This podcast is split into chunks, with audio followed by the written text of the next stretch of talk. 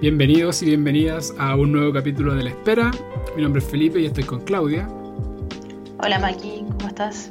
Muy bien, ¿y tú, Clau? ¿Cómo ha estado tu, tu, tu aventura por las ocho nominadas al Oscar? Eh, ha estado súper emocionante. Creo que ha sido lo más emocionante que me ha ocurrido en los últimos meses eh, ponerme a ver estas peliculitas. Qué rico. Eh, sí, me, me han ido sorprendiendo varias. Todavía me faltan dos, pero la, la mayoría me ha dejado al- algo bueno. Me gusta. Me gusta Sí. que... A a mí en general eso me pasa con la temporada de Oscar, que uno como que pelea y se enoja cuando gana alguno que a uno no le gusta, qué sé yo, pero yo siento que igual todos los años es un súper buen ejercicio ver todas las nominadas, completar la lista, como que uno siente como cierta, no sé, como pertenencia con, el, con la entrega del Oscar porque dice, ay, después de ver, al menos en nuestro caso, nosotros vemos las nominadas a mejor película como mínimo y de ahí si uno puede ver un poquito más. Pero no sé siento que una de las buenas cosas que hago todos los años que es ver todas las nominadas y independiente de si son mejores o peores en su conjunto yo creo que nunca es un mal ejercicio verlas todas Sí, si yo hubiese tenido más tiempo, de hecho vería todo lo posible, todos los documentales, todas las películas como nominadas a Mejor Película Internacional, las películas asociadas a los premios, a los distintos premios de actuación. Cuando uno ya ve todo eso, ya está cubriendo casi todo, en el fondo, porque está cubriendo guion, edición, película. Eh, pero pucha, la vida, la vida adulta a veces se, se interpone en esos planes. De hecho tenemos que ser honestos con el público que es que vamos a dejar un par de películas pendientes para después de los premios que van a ser Mank y Judas and the Black Messiah Mm. porque nuestras vidas no nos dieron nomás eh, No quizás alcanzamos yo a verlas antes. Siento que fuimos un poco eh, Ambicioso. ambiciosos con nuestro retorno de volver y hacer ocho películas en tres semanas, que era ambicioso. Pero bueno, esa era nuestra, sea, intención. en realidad la, la responsabilidad cae un poquito en mí que me cambié de casa eh, incluso antes de lo esperado. eh, así que claramente fue más difícil con todo eso y poder verlas. Pero las vamos a ver igual y las vamos a comentar igual y probablemente muchas de las personas que nos escuchan no van a poder ver las películas antes de la premiación y las van a ver después. Sí, Pueden llegar a este programa, quizá alguien nos está escuchando el 2022. absolutamente. Eh, la magia de internet. La magia Oye, del, del archivo. Maki, te iba a comentar que eh, no sé si viste en internet que don Sergio de la gente Topo está en Los Ángeles. Don- mira, te puedo comentar que don Ser- las aventuras de Don Sergio han sido lo que nos ha llenado el corazón a mi polola y a mí estos últimos, estos últimos días. Como que la alegría de verlo en Los Ángeles, de eh, fantasear con que conozca alguna celebridad, que se saque fotos, eh, que, alguna, que alguna actriz eh, lo encuentre buen mozo. De hecho, a- ayer recordaba mucho a Bertita de que te decía... Oh, Tiene muy buena conversación, buena presencia, muy, muy el, re- el recuerdo de Bertita y Don Sergio llena mi corazoncito eh, camino al Oscar. Sí, y me acordé de ti porque cuando hablamos de la gente Topo, tú mencionabas que te da pena que él no pudiese ir a la premiación. Y va a estar. Sí, estoy contento por Don Sergio. Me, me encanta de que a sus ochenta y tantos años 87. esté viviendo como el pic, como, bueno, no sé, quizás si tú le preguntarías a Don Sergio con lo buen hombre que se ve que es, te diría que el pic de su vida fueron su hijo y su matrimonio y su vida, pero en un sentido mucho más como de, no sé, de trascendencia social, lo estoy viviendo como a esta edad, lo encuentro demasiado bacán. Está, está viviendo una aventura. Es muy, muy, muy entretenido que... Imagínate ir a esa premiación. Qué Wow. bacán. Muy bacán. Me, me alegra mucho Don Sergio. Y a ver, Don Sergio va a tener la oportunidad de ver a Aaron Sorkin y a el resto del elenco de este elenco coral que, que involucra la película de la cual vamos a comentar hoy, que es The Trial of the Chicago Seven, el juicio de los siete de Chicago, que es esta historia escrita y dirigida por Aaron Sorkin de fama por series como The, The West Wing y una de las películas más, trascendentales de la década que pasó, que fue The Social Network. Qué gran película. Gran, una de las grandes películas de la década pasada. Y que esta, entiendo, es su tercera película. La segunda es... Eh, perdón. Es, la segunda. Es la segunda como director. No estoy seguro. Ah, él también escribió A Few Good Men. De. No recuerdo quién es el director de A Few Good Men, pero es la clásica película de You Can Handle the Truth. Pero, claro, esta es la, esta es la segunda película de él como eh, director. La primera es Molly's Game, que es una película muy que pasó muy desapercibida en su momento y a mí me gustó. ¿La viste, Maki? A mí fue una de mis películas favoritas de ese año. Estuvo dentro de mis 10 favoritas. Me gustó muchísimo. Oye, nunca la vi. Y, y, eso que vería cualquier cosa con Jessica Chastain. Sí, es, es muy buena, es dinámica. Yo creo que tiene. De partida es su debut como director y yo entiendo que hay gente que lo abruma un poco los guiones de Sorkin porque son con muchos diálogos, como que uno lee harto durante las películas de Sorkin, pero es, dinámica, es entretenida de ver, eh, es interesante, va como que tiene muchos como altos y bajos de, de, ritmo. Y siento que esas películas a mí al menos me, gustan harto. A mí no me gustó mucho, Mikey. ¿Molly's Game o... O sea, no, estaba pensando en Chicago 7. Ah, no. Yo estaba hablando de Molly's Game y de hecho te iba a decir... No, Molly's Game no la vi. Yo te iba a decir de que Chicago 7 me dejó bien decepcionado, la verdad. ¿En serio? Sí, porque siento que es una película bien plana. Siento que es una... Y voy a ser un poco pesado con lo que voy a decir, pero siento que es una película de Netflix. Cuando la veo, siento que es una película perfecta de Netflix. Como que no... No pasa de ser un, un procedimental jurídico que podría haber sido un capítulo largo de una serie de abogados. Como que no... O sea, a ver, tiene cosas buenas. Tiene una forma de narración en la cual eh, se va mezclando relato con imágenes de archivo, con imágenes dramatizadas de los eventos que ocurren. Pero siento de que no. de que es un poco más eh, forma.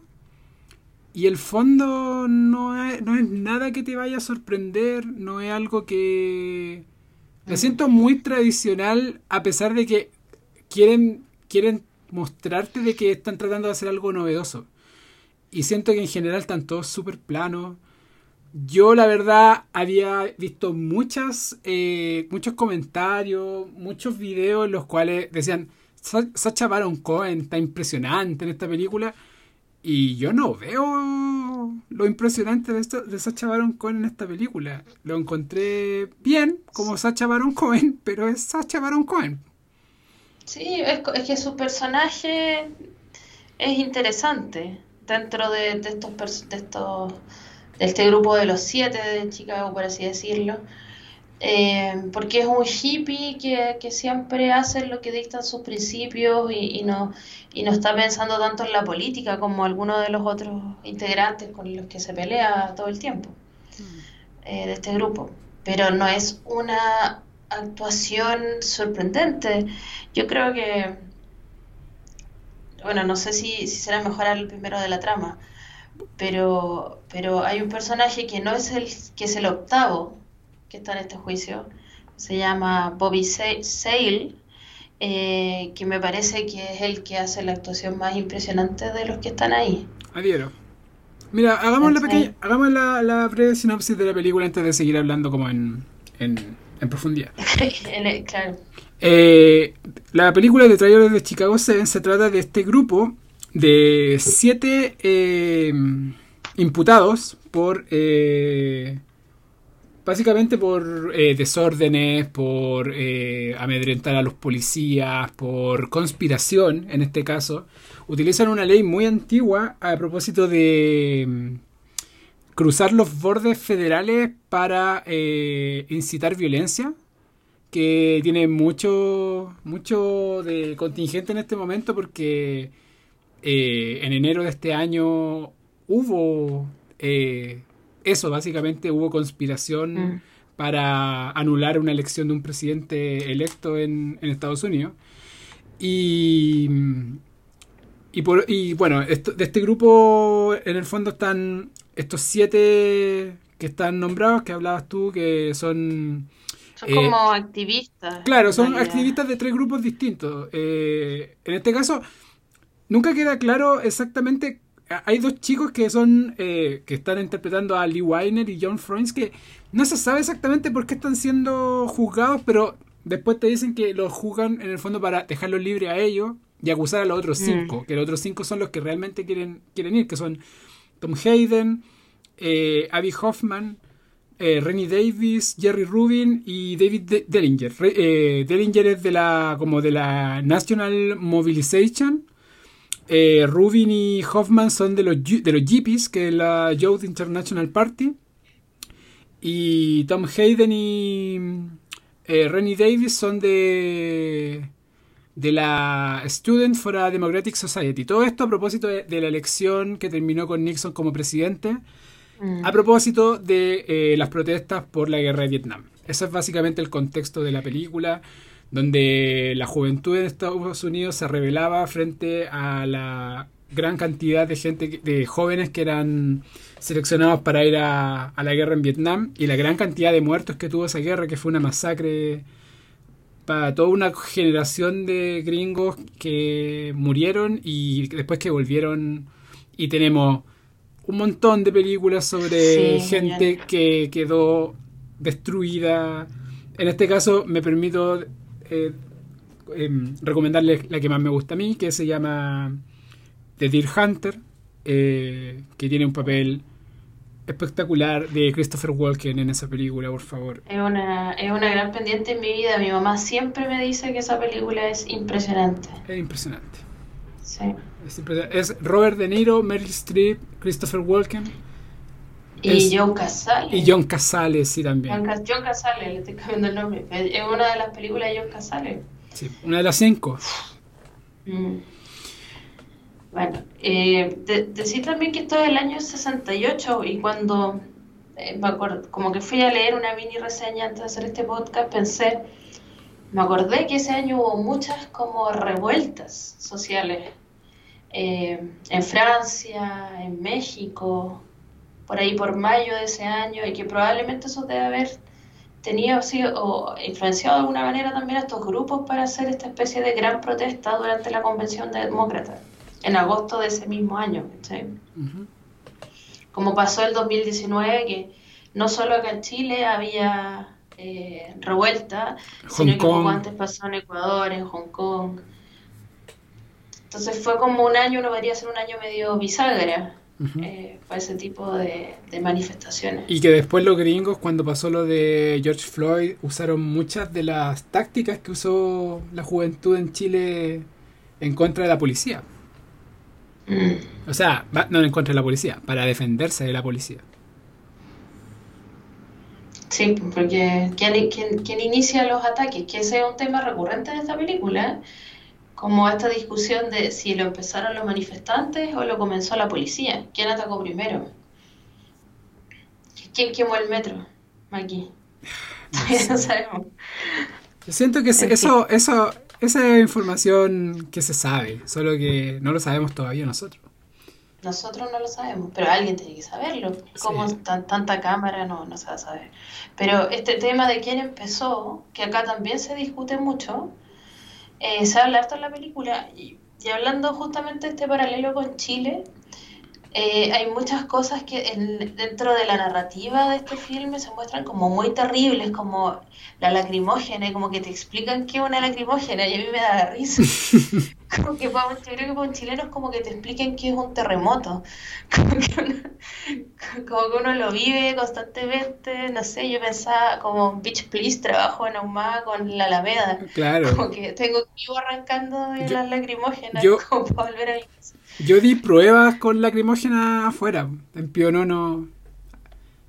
Di, me acuerdo, pruebas de derecho económico, las di con lacrimógenas afuera. Estaba bien protesta. Imagínate, sí, pues los amigos que estudiaron en la USACH. También. Siempre me comentaban como que estaban en prueba y quedaban la embarrada y se empezaban como a ahogar adentro de la sala. Eh, Entonces, claro, creo que quizás nosotros estamos muy acostumbrados a esta violencia policial. Eh, porque cosas que la película te trata de mostrar como muy terribles y que de verdad lo son, pero nosotros lo tenemos más internalizado. Sí. Algo que, algo que no debiese estar tan normalizado, la verdad. Pero. No porque el uso de armas químicas no debiese ser un estándar normal eh, en ningún país, pero bueno, en, el menos en el nuestro lo es. Bueno, y, estas personas son inculpadas, Maki, entonces no sé si es el término legal, ahí tú corrígeme. O sea, están siendo, están siendo formalizadas. Como que cruzaron las fronteras, pero también que se pusieron de acuerdo. Claro, conspiración. como que dicen, claro, ni siquiera nosotros como que casi que no nos conocemos, pertenecemos a organizaciones diferentes. Y además, como que le adjuntan a, este, a estas siete personas que sí estuvieron en la revuelta, eh, más o menos junta eh, a este, otra persona que es un pantera negra, que es Bobby. Claro. Y que él, él, él, dice, yo fui a Chicago como por cuatro horas a dar un discurso y después me fui, me devolví a mi casa, que no me acuerdo en qué estado era. Eh, entonces, y, lo, y le dan un trato distinto, como que eh, le, niegan eh, ser su propio abogado, dado que su abogado estaba como enfermo y no podía asistir, él quería representarse a sí mismo y el juez no lo dejaba. El juez era un viejo de mierda. Es como que pocas veces detesto tanto un personaje, pero ¿qué onda ese caballero aquí? Es que ahí es donde yo, a mí por ejemplo, ahí es donde me, me perdía un poco la película, porque ya está bien, o sea, yo entiendo que esto está basado en hechos reales, y a veces la realidad es, quizás más caricaturesca que la, que la ficción. Pero este juez era caricaturescamente eh, racista, corrupto, eh, conservador, lo que tú queráis, pero yo a veces decía, no, esto, o sea, en cualquier lugar del mundo esto es imposible de que, de que pase, ¿cachai? Como que hasta el personaje de Joseph Gordon-Levitt le daba vergüenza estar en ese juicio.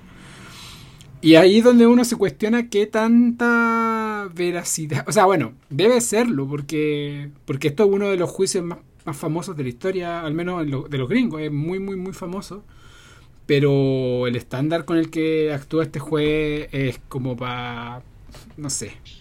No, te deberían como inhabilitar si actúas de esa manera.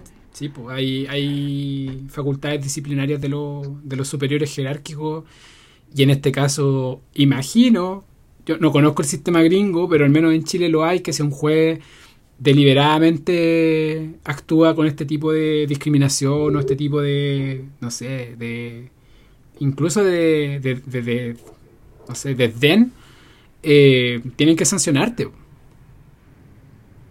Sí, es que era demasiado y cuando voy sí le llega un momento en que por como por desacato lo meten en una sala y le meten incluso como eh, lo amordazan y, y, se nota que lo están agrediendo y lo sientan como con la, top, la boca tapada y totalmente como esposado contra cualquier o sea, ¿cómo, uno ve eso? no puede ser que estemos frente a eso y nadie haga nada. Mm. Y, es tan terrible ese momento que incluso los abogados que eran la fiscalía eh, le dicen como por favor como anule el juicio contra Bobby Creo que, algo así es lo que le dicen. Claro. Que lo, que lo declaren nulo y hacerlo un nuevo juicio porque se habían se habían violado demasiados derechos fundamentales del acusado en este caso. Eh, de partida nunca tuvo... Pasaron como 100 días de juicio y nunca tuvo abogado. O sea, no te pueden juzgar sin abogado, ¿cachai? Y además el juez insistía en que el abogado de los otros siete lo representara, pero no era abogado de él. Exacto. Era, era muy eh, irregular el comportamiento de, de ese juez. Pero yo quería recalcar la actuación del actor que hizo de, que interpretó a Bobby que a mí, en mi opinión, es el, el que está mejor. Sí, ya, Yaya Abdul Matin eh, segundo, que el actor. Yaya Abdul Matin, eh, que es... Parece que no, no, ¿Por qué, qué ha hecho? ¿Qué, Mira, ¿Lo has visto antes? Me cara conocía. Fue Black Manta en Aquaman. Y, y actúa también en Watchmen de HBO. Eh, yo de Aquaman me acuerdo súper pocas cosas. Y Watchmen, la serie, no la he visto. Así que. Mm. Mira, dice, ganó el Emmy como mejor actor secundario por Watchmen. Mm. También estuvo no he visto Watchmen. Escucha tanta cosa que no he visto. Estuvo en Pero va a estar en Furiosa. Va a estar en Furiosa la, la película que se viene ahora. Sí, eh, estuvo en Us de Jordan Peele. No lo, no lo recuerdo, la verdad. Me recuerdo más al protagonista, bueno, obviamente a Lupita, pero al, a la pareja de Lupita en la película que era muy, muy chistoso. Creo que lo único que he visto, que recuerdo haber visto con él, ahora revisando su IMDb, es un capítulo de Black Mirror que se llama Striking Vipers, eh, que lo protagoniza junto a Anthony Mackie, más conocido como el Falcon. Falcon. Sí. Se me confunde Falcon con Bucky a ratos, pero sí, Falcon. Eh, e-, ese capítulo que son como unos adictos a los videojuegos, ahí, si, alguien ve Black Mirror, creo que de ahí mi escara conocía y, sale como con unas rastas en gran parte de ese capítulo. Pero él está súper bien. Los demás me parecen que son... Yo te iba a decir que era como un poquito como una película como muy de voy a ver una película en la tele en la tardecita. como tú, le dijiste película de Netflix, creo que es como un poco el equivalente para mí. Y, creo que también para un gringo puede ser mucho más interesante verla porque es como que acá nos hablen del caso, no sé, de Hans Boss o, de esta que ahora van a hacer una serie con Claudia Huequimilla, la de la Hegel puede ser el apellido, esta señora contadora que apareció, eh, que está desaparecida y al final está en el entretecho de su casa y todos creen que fue el marido, eh, pero no lograron tener la evidencia para culparlo, como todos estos casos clásicos chilenos, o la misma revuelta, si vamos a algo más parecido, a uno le emociona más. Pero como esta cuestión es tan gringa, yo creo tan masculina, que, a mí igual como que me deja un poquito más, me aleja. Ah, bueno, es súper masculina esta película. Muy, muy, muy masculina. Pero en mi caso siento, la verdad, que yo creo que su aparición aquí en, en los Oscar obedece a dos cosas. Contingencia, uno, porque brutalidad policial ha sido el gran tema de los últimos dos años en Estados Unidos. Y lo otro... Esta misma semana esta misma oh. semana con el caso de George Floyd, que fue, o sea, del el asesino de George Floyd que fue condenado y que todos los gringos decían que era increíble cómo todos tenían dudas de si iba a ser condenado porque los pacos se salvan siempre de los juicios en Estados Unidos. Y, y en este caso tuvieron condena, tuvo la condena por, lo, por los tres cargos que se estaba acusando bueno, y el otro, el otro aspecto que siento que es responsable de que esta película esté aquí es Netflix. Porque es una película de. debe ser de alto, de muy alto presupuesto por la cantidad de actores que tienen nombre en esta película. Yo. Actores que cobraron sus buenas lucas. Sus buenas lucas. Eh, me gustaría igual destacar a Jeremy Strong. Yo siento que igual también le dio un, toque a su personaje. Como que siento que últimamente estoy muy amigo de Jeremy Strong en cualquier cosa que haga. bien él. Me cayó súper bien. Es mi tipo de hippie. Es eh, el hippie. El hippie que uno pudiese. el eh, hippie que sería yo. es como ternurita, no sé, como, como que defiende sus ideales hasta el fin. Que después haya trabajado como inversionista en la bolsa, esa, esa persona me, sorprendió. Es, pero... Eh, pero... es que al final los hippies terminan siendo seres muy de establishment. Yo siento que todos tenemos un amigo que fue muy hippie en la U y que ahora está casado, tiene hijos y va, va a la iglesia el domingo. Bueno, no en pandemia, pero... Bueno, yo era bien hippie en la U y después trabajé en la bolsa, pero me fui. pero, Pero no sé, es que el hipismo yo creo que es una cosa como de tratar de, de, de, de respetar tus principios lo más posible. Uno igual necesita pagar las cuentas, entonces el, el hipismo te da hasta cierto punto nomás. Pero siento que es un hippie muy amable el que interpreta a Jeremy Strong. Tengo, hablando de cosas pendientes, sigo sin ver eh, la serie famosa donde actúa él, pues, eh, ¿cómo se llama? La de HBO, que se ha llevado todos los premios en el último tiempo. Eh, Succession. Succession, Succession, no sé cómo se pronuncia. Esa serie todos dicen que es una obra maestra. Tienes, tiene a Sarah Snook, así que debe serlo. Sarah Snook es un regalo para este mundo, una tremenda, tremenda, tremenda actriz. Es tremenda. Gran, gran actriz. Eh, Voy a, voy a llenar esta habitación con pendientes de cosas por ver, porque en este rato que llevamos hemos mencionado, no sé, como 50 cosas. O, no sé, al menos 20, para no exagerar. Bueno, sí, es verdad. Eh, y el otro también que sería bueno como... Pero a- eso me gustaría discutirlo contigo, Clau, que Michael Keaton siento que en el último tiempo está haciendo una gran carrera actuando de Michael Keaton. Que uno en general eh, le da un poco de lata cuando los actores actúan de sí mismos. Eh, siempre, siempre uno tiene que tener el caso del Manguera, Gonzalo Valenzuela, para ponerlo ahí como, como estandarte de esos actores que actúan de sí mismos en todo lo que hacen. Igual depende si, eres- si es un actor bancable o no. Porque Exacto. Pero en este si es Bill caso, Murray, siendo Bill Murray, es distinto a Gonzalo Valenzuela. exacto. Y yo que siento que en los últimos 10 años, no, bueno, no sé si 10 años, pero al menos 5 sólidos, Michael Keaton ha hecho una gran carrera actuando de sí mismo.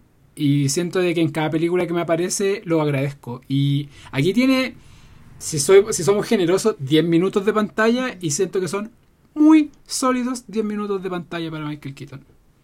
Son continuos, además. Es una sección de la película que está centrada en él. Sí, No aparece nunca antes ni nunca después de eso. sí. Siento Como que que... tira el lápiz y se va casi. El micrófono. Drop the mic. ch- Chao. Sí. Y te quería hacer una pregunta sobre un actor en particular. ¿Qué te pareció Joseph Gordon-Levitt? Mm, Me pareció que estaba ahí cobrando el cheque. casi, ¿Cierto? no sé. Yo lo sentí que actu- hasta actuó con lata. Lo sentí con lata. Como No le, que... no quiso ser- le dio de haber dado lata a ser el fiscal. No, no sé. Puede, puede ser que haya, le haya dado el tono de un ser humano con lata, pero no lo siento... Habría que saber cómo era el original, pues quizás está interpretando súper bien a un, una persona que todos conocen, ¿cachai? Claro, es Por verdad. eso siento que la película es súper gringa y quizás si yo fuese gringa y toda la vida crecí hablando de este famoso juicio de los siete de Chicago, eh, me emocionaría mucho más. po. Y Sí. entendería muchas referencias que obvio que no las vi, ¿cachai? Ah. Todos esos easter eggs que deben existir ahí, a mí pasaron por mí, ¿cachai? Bueno, yo debo, debo confesar que fui parando la película para ir leyendo historia gringa mientras la veía. Me iba leyendo así como la elección del nominado demócrata, como esta convención en la cual eh, pusieron al nominado. También fui leyendo que fue de estos chiquillos y todo. Y, y es de estas películas que igual te, te piden como saber un poco más. Y siento que es súper bueno lo que tú decís porque eh, de un tiempo a esta parte, sobre todo viendo muchas películas para pa podcast o de repente cuando uno, como por, la, por el gusto, ve muchas películas y se encuentra con este tipo de películas que son muy nacionales y en general siempre me pasa más con el cine británico, como que siento que el cine británico funciona en, en algunos eh, en algunas claves en las cuales te exige saber de la sociedad de la cual está hablando. Y el cine chileno, qué decir, pues hay mucha hay muchas cosas de las que habla que quizá no, no es tan universal y es muy nacional. Ni siquiera es muy universal la manera en que nos comunicamos. También, pues, o sea, yo creo que mucha gente ve películas chilenas con subtítulos, aunque hable español, porque, porque es un poco complejo en general eh, nuestros, modismos, nuestros modismos, que a veces Sí. ni siquiera nos damos cuenta de los modismos que usamos, pero son... No, no solo los modismos, palabras que no existen en otros lados como fome. Cuando Sí, me enteré que esa cuestión era un chilenismo y que nadie más lo usaba, para mí es obvio que fome tenía que estar en el diccionario, pero no estaba. A mí me pasó en Argentina, dije como, oh, qué fome, y me dije, ¿qué? Muy chistoso. Pero, pero igual creo que muchas veces hemos sido injustos con nosotros mismos, porque claramente no se nos entiende tan bien por nuestro acento, pero y cuando vemos cosas de otros países y hablan rápido, tampoco se entiende. O sea, hay gente de- con acento colombiano que habla súper bonito, pero si dependiendo del acento y se hablan rápido, tampoco se entiende nada. Sí. Eh, a veces cuando me llaman, no sé, de estas telefonistas que a veces están en Perú, a veces están en, en Colombia, yo no siempre les logro entender. Eh, o los mismos mexicanos también de rapper. Y ni hablar de los españoles. Todas Sí. las series españolas con subtítulos. Absolutamente. Entonces, como que tampoco hay que ser tan injustos con nosotros. Creo que pa- para en el castellano es muy difícil y creo que con los que mejor nos entendemos quizás son los argentinos los uruguayos que somos más parecidos a pesar de que ellos conjugan a su manera. Sí. Pero también, pero- eh, pero es un fenómeno que también pasa con lo, con el inglés, pues, o sea, anda a hablar inglés con un escocés, anda a hablar inglés con un No entiendo nada, no entiendo nada del acento escocés. Son, son Eh. idiomas distintos pese a ser el mismo idioma. El francés y el, o sea, el francés de Francia y el de Quebec, el quebecois, una locura, eh, nada que ver uno con el otro. Pero, pero no seamos tan injustos con nosotros, porque sí, nos ponen subtítulos, pero nosotros también les ponemos subtítulos al resto de los hablantes en, cas- en castellano. Es verdad, es verdad. Eh, otras cosas que me llamaron la atención para mal es la edición. Como que hay partes de la película en que de repente estaban en medio de una conversación y la paraban y me mostraban como unos asientos. Y yo pensaba, ¿qué cresta estaban pensando cuando editaron esto? ¿Por qué en el clímax de una conversación cortan y pasan a algo como nada que ver? Y creo que están nominados por edición. No, mentira. No puedo ¿Sí? ver.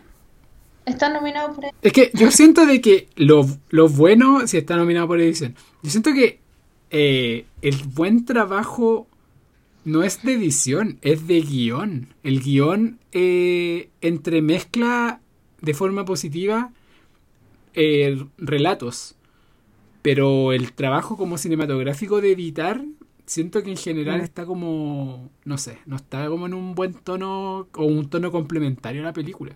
Lo mismo que la cinematografía, que también está nominado y yo no le veo Nada, nada. no tienen- En música tampoco, y también tienen una nominación, pero por una canción original. No la, quizás no, quizás es bonita y no la he escuchado bien, pero en los aspectos técnicos particulares del audiovisual, a mí no me llamó la atención la película. Bueno, yo creo que también tiene que ver un poco con el, con el año, porque las películas que en general resaltan por cinematografía no fueron estrenadas este año. Mm. Siento que en general de lo que hemos visto, la mejor, yo creo que por masacre es Nomadland. Sí, yo creo que. Pero, por ejemplo, Sound of Metal también tenía una cinematografía bonita. Sí, es verdad. Eh, Minari también. Eh, Promising Young Woman, si bien a mí no me gustan tanto sus tonos fuertes, claramente tiene una fotografía más cuidada que el, el- el- que el juicio de los siete de Chicago, ¿cachai? Claro. Em, entonces uno dice, ¿cómo eligen? No sé. Eh, y, y algo que me pasó con esta película también es un, está en ese grupo de filmes que yo veo y pienso, mejor hubiese visto un documental de esto. Sí, Como que no sé qué me entrega una ficción sobre este tipo de historias. sí, yo siento que Sorkin en general le va mucho mejor cuando, cuando adapta novelas. Cuando adapta estructura, algo con estructura y le da su toque. Siento que le ha ido mejor. Yo no sé. Esto entiendo que no está, no está basado en una novela. Está eh, solamente. Eh, es original. Sí, es un guion guion original. original. Sí. Sorkin en general adapta re bien. Eh, bueno, que ah, lo ¿Pero la red social era original o adaptado?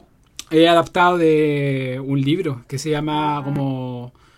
Algo Billionaires. Una cosa así como. Unexpected Billionaires, algo así. Que en la red social yo creo que no solo, bueno, es una gran mezcla porque es un muy buen guion, pero además Fincher, Ah, bueno, Fincher. que, que Fincher es maravilloso. Está tan bien como montada esa película. Eh, los colores, todo tiene relación, la La, música. la música. Bueno, es toda esa etapa bien oscura de Fincher, porque creo que va como en el mismo tono de la chica del dragón tatuado. Sí. Esa mezcla, eh, eh, son el mismo tipo de edición, el mismo tipo de actuación, esa atmósfera fría. Eh, la misma que Gone Girl. Sí, wow.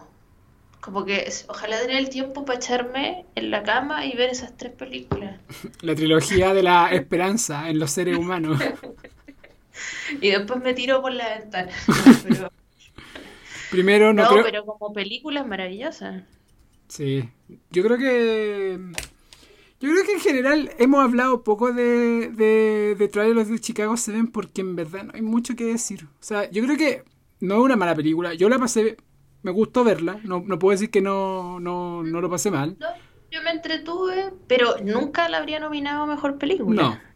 No, para mí es una sólida. Para mí, por eso te dije, es una sólida película de Netflix. No es de estas películas que en Sí. Netflix, como que. haga- No es. eh, ¿Cómo se llama la.? eh, ay, se me olvidó la de Scorsese, ¿cómo se llamaba? Ah, oh. De. Ay, no se me olvidó cómo se llama. Bueno, da lo mismo. Pero. Eh, ¿cómo se llama el que pinta casas? I Hear You Paint Houses. que se llama, es el verdadero nombre de la película, por eso no Es me el verdadero Ah, nombre de The Irishman. The Irishman. The Irishman. Pero no estas películas que uno como que dice, wow, estas son películas que hay que ver y que están en Netflix. Netflix es un gran distribuidor, más no un gran productor. A veces me pregunto si todas las cosas que están en Netflix de verdad están ahí o están puestas para que yo como que las pase. Estoy como que es un gran catálogo falso porque como en general vitrineo y no veo nada. Como que podrían no existir, ¿cachai? Podrían no Las películas de Schrödinger, Podría ser contenido vacío, cosas que a nadie le tincan ni nadie le da play. Y te llenan el- la página, el espacio. No sé, cosas que se me ocurren de repente. Eh, pero no sé, no la habría nominado mejor película. Entiendo que no.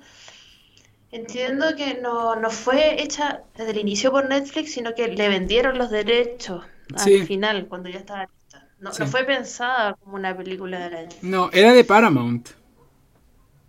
Mm. Ac- Acabo de verlo, así que bueno. Eh, Creo que de, de las que hemos visto hasta ahora, yo he visto seis de las ocho, al menos, es la, la única que yo no entiendo por qué está nominada.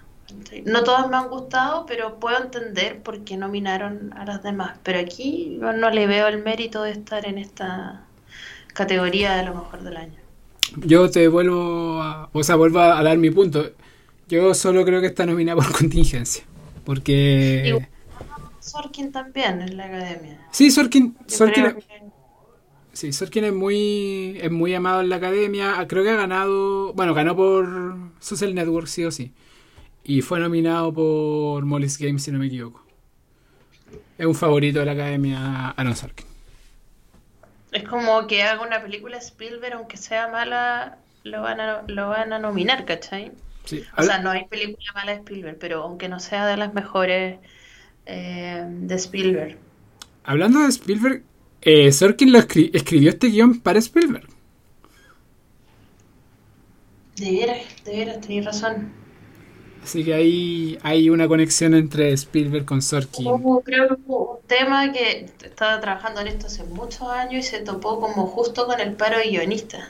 Claro, eso pasó. Cuando quedó la embarrada y cancelaron un montón de series, lamentablemente, por esa época, como consecuencia, o sea, algo que era muy loable, ¿cierto? Que sindicalizarse y parar, generó otras consecuencias. eh, y para los cinéfilos hay hartas series que tienen temporadas cortas ese año, como creo que Grey's Anatomy incluso tuvo menos capítulos. Lost, que era la serie que veía todo el mundo en ese tiempo.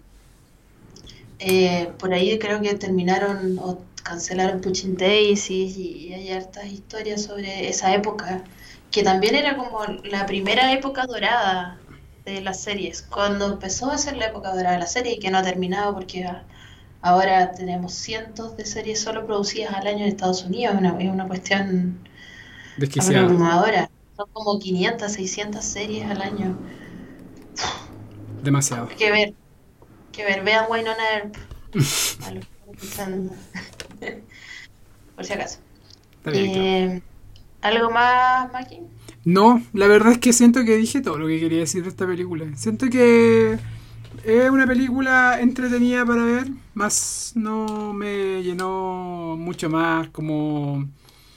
Como te dije, como que me, me dieron ganas de ir leyendo sobre la historia del, del juicio. Ahora me dieron muchas ganas de meterme y probablemente deben haber libros de como que analizan jurídicamente el, el caso porque si tuvo esta cantidad de irregularidades es digno de ser analizado, comentado y, esperar que nunca se repita tamaña eh, atrocidades jurídicas. Pero no como película sí, me da mucha lata que no me haya gustado tanto. Yo soy muy fan de Sorkin. Eh, les recomiendo de verdad, vean Molly's Game. Es una película muy bacán. Si les gusta el póker, si les gustan buenas historias de, de gente que uno no pensaría que, que llega como a, a- a lugares de poder de forma inesperada. Como... De hecho, mira, voy a decir, voy a, voy a hacer una, una, mm, una analogía media tonta, pero si les gustan como todas estas historias de los de los narcos como tu Pablito Escobar, todo ese tipo de gente, vean Molly's Game, yo creo que les gustaría ¿Sí? mucho. Eh, es, una, es una gran historia y Jessica Chastain está increíble. Muy, muy bien. Qué, qué buena época tuvo Jess- Jessica Chastain por ahí. Está la película Zero Dark Thirty. Wow. Esa es su, esa es su gran película. po. Siento que... Es que yo, yo me acuerdo que, vea, te voy a haberte contado esta historia 100 veces, pero yo antes iba al cine a lo que hubiese y compraba entradas, no sé, a Lucas y me iba al San Agustín, estamos hablando hace casi 10 años atrás. Y fui a ver esta cuestión sin saber nada. No tenía idea de qué se trataba la película y, y como que tenía unos plot twists y me dejaba como peinar para atrás a cada rato la película, era impresionante. Te voy, a, te voy a recordar solo, hay un momento de esa película que nunca se me va a olvidar de haber visto en el cine. La explosión.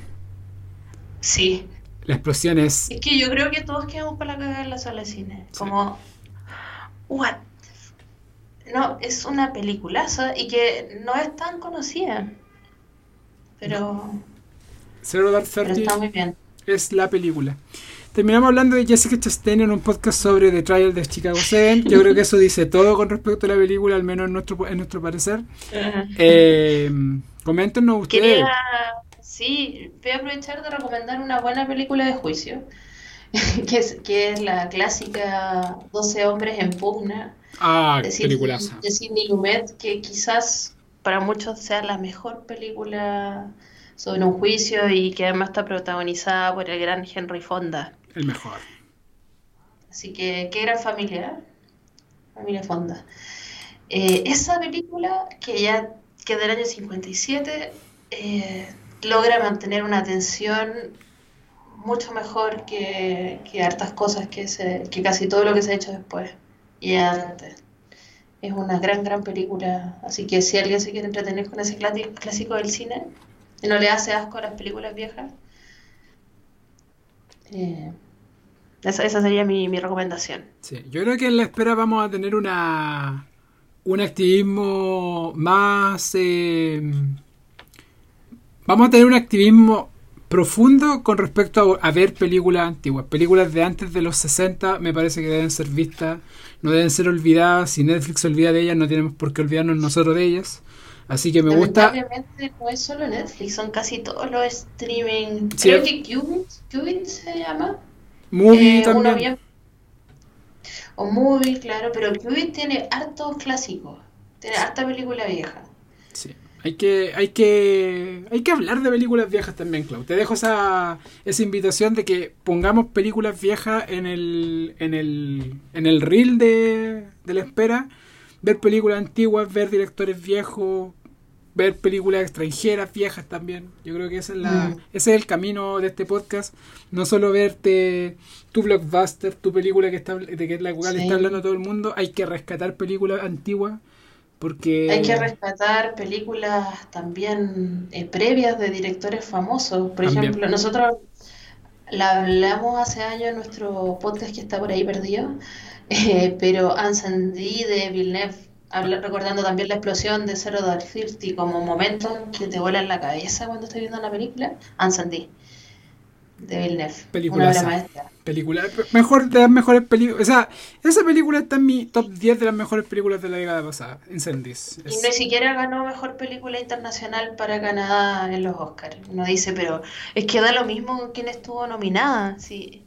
Nada puede superar esa película en, un, en la década. O sea. Eh, pero como siempre decimos, las premiaciones son una buena excusa para ver más cine, para comentar cine, eh, pero hay que explorar por otros lados también. Es verdad. Y con esa invitación los dejamos a todos y a todas. Gracias por escucharnos. Eh, coméntenos si les, qué les pareció esta película en el Instagram, eh, La Espera Podcast. Y eh, nuestro próximo capítulo va a ser sobre The Father. De, o sea, no recuerdo de quién es, pero tiene a Anthony Hopkins y a Olivia Colman en los protagónicos. Así que gracias por The escuchar. Father es de Florian Seller. Me suena. ¿Qué ha hecho? Eh, es su primera película. Eh, es, es un escritor eh, dramaturgo y The Father era una obra, era una obra de teatro que él escribió y que ahora hizo la adaptación al cine. Puede ser que escritor novelista, ¿cierto? creo que también es novelista. Pues debe ser novelista y dramaturgo. Me suena, me, su- me suena haber visto algún libro de él, quizá. Puede ser. Pero eso. Ahí vamos a hablar de él en profundidad cuando hablemos de The Father en nuestra próxima grabación. De nuevo agradecer por escucharnos y que estén muy bien.